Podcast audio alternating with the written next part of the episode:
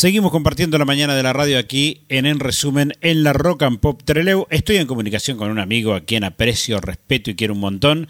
El dueño de la 1001 agencia de Quiniela de la ciudad capital, Rawson, Eduardo Engrassi, de la agencia más ganadora, obviamente. ¿Qué tal, Eduardito? ¿Cómo estás? Buen día. Buen día, ¿cómo te va, Javier? ¿Todo bien? Qué presentación, ya me puse colorado. Te pusiste rojo como tomatito en verano, ¿no? Eh, sí, sí, sí. Demasiado elogios.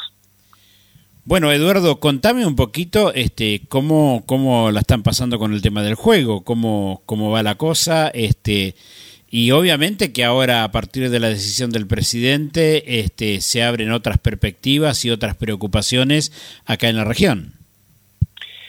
Sí, Javier, la, la preocupación más grande es la pandemia, es el virus. Esa es la preocupación más grande el resto eh, hay que acomodarlo a esta situación. Eh, acá en la provincia estamos bastante mejor que, en otros lugares. Pero bueno, eh, lo que viene es, medio difícil, ¿no? Es un poco complicado el tema. ¿Cómo, cómo ha ido el juego? ¿Se ha caído el tema de la, de la apuesta de la gente? ¿Cómo viene esto? Ha caído un poco. No, no, no tanto como, como en otros, en otros momentos pero se nota eh, dos cosas. Primero es la pandemia y segundo eh, que la gente está con el bolsillo un poquito vacío. Entonces eh, prioriza otros gastos. Este, y bueno, se entiende eso, ¿no? Por supuesto, eso no, no, no, no, no es novedad. Se entiende que la gente va a optar por las necesidades, ¿no? Te escucho un poquito cortado, Eduardo debe ser en la línea porque eso otra de las cosas que anda mal, ¿no es cierto? Es, las señales del, celular. Eso este, también complica un poco. Anda como el gobierno, digamos. Anda bastante mal, bastante mal. Eh, no sé si tanto, pero anda mal. Este, no, eh, eh, el tema de la, de la juego, de los juegos este, es que la gente prioriza sus necesidades. El bolsillo está bastante flaco entre eso y la pandemia este, ha caído un poco. Y, Eduardo, ¿cómo ha sido el acompañamiento de la autoridad de lotería? ¿Las medidas que toman son acertadas? ¿Ha ayudado al juego o, ha complicado también toda esta relación media complicada últimamente? Lo que pasa es que uno ve en todos lados mm, decisiones que, que, que no están acertadas, pero en todos lados, porque la pandemia, la pandemia afectó a todos, ¿no es cierto? No se sabe cómo va, viene el futuro, y entonces las decisiones están medidas a eso. Eh, nosotros no sabíamos que, la Lotería Nacional o la, la, ciudad y, la provincia de Buenos Aires iban a cerrar antes, entonces hubo que, modificar las cosas. Bueno, eh, eh, es complicada la situación para tomar decisiones. Yo no, no, no quisiera estar en lotería en este momento tomando decisiones porque eh, son muy, muy, muy difíciles. Poner lotería de, la, de Neuquén y el Río Negro por eh, la ciudad y, Buenos Aires era un poco complicado. Ahora, Eduardo, vos sos un hombre de, de muchos años y de hecho ya, ya te define el, el número de tu agencia, la 1001, ya te define eso. Pero ¿no era más importante o más acertado correr el horario y seguir con Buenos Aires y Capital que hacer lo que se está haciendo? Bueno, uno tendría que mirar a ver qué hubiera pasado si teníamos capital, eh, eh, ciudad y Buenos Aires, ¿no? Eh, no se sabe, estamos hablando hipotéticamente. Yo lo que puedo decir es que el horario donde más gente juega es desde las 19 hasta, las, hasta que cierra, las 21 casi.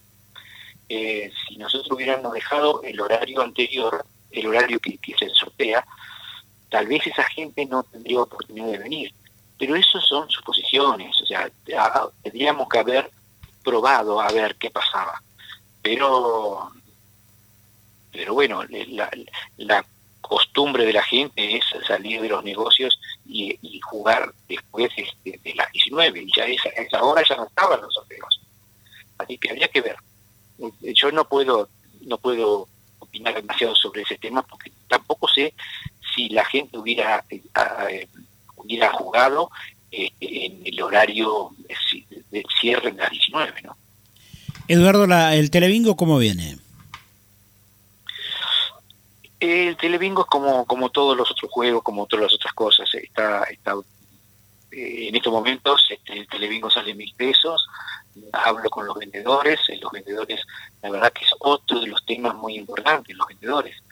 Eh, si no se vende bien por la situación económica o la situación de la pandemia, los vendedores también ven que la rentabilidad de ellos se merma y, entonces en algunos casos eh, que de vendedores que vendían menos eh, han optado por dedicarse a otra cosa.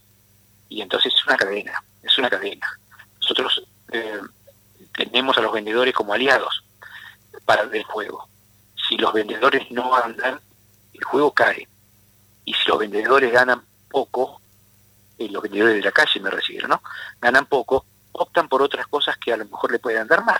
Nosotros tenemos vendedores que son importantes, que, venden bien, esos eh, se mantienen, pero los, los vendedores que, son ocasionales, que, que, mm, venden menos por, porque tienen otro trabajo y, tienen como segunda ingreso del, del y la verdad que no les conviene demasiado. O sea que es una cadena. Nosotros tenemos que buscar gente que venda pero que tenga rentabilidad. Yo les estoy dando muchas comodidades a la gente para que para que siga vendiendo, pero es difícil, es difícil, es complicado. Eduardo, gracias por esta comunicación. ¿Cómo está Martita? No sé si se entendió lo que estoy diciendo, ¿no? Perfectamente. Preguntaba, ¿cómo está Martita? Bien, bien, bien. La verdad que está, eh, está conmigo acá, este, trabaja conmigo, así que ya cumplimos cumplimos 48 años de casados y de casados de estar juntos, porque trabajamos juntos, estamos juntos todo el día, y bueno, ya, ya directamente eh, somos como, como se le dice a eso, como gemelos, no, como este, unidos. Como siameses son. Siameses, ahí está, ¿ves? como siameses, estamos unidos todo el día. ¿A quién hay que hacerle el monumento acá en esta? A ella, por supuesto. No, no, aguantarme a mí es difícil aguantarme a mí es difícil. Y ella sí, hace 48 años que me viene aguantando. yo le ruego a Dios que siga aguantándome. Eduardo, gracias amigo por esta comunicación, que tengas éxito en todo lo que emprendas. ¿eh? Saludo a Martita ahí. y saludo para toda la gente que está escuchando. Abrazo. Pasó por la mañana de la radio Eduardo Engrassi, el eh, titular de la agencia 1001 eh, de la ciudad capital de Rawson. Este, el tema de lotería es un tema bastante complicadito que lo vamos a abarcar en, en otras ediciones porque, bueno, estamos averiguando algunas cosas, este, eh, está complicado el asunto, está muy, muy complicado el asunto. Pero bueno,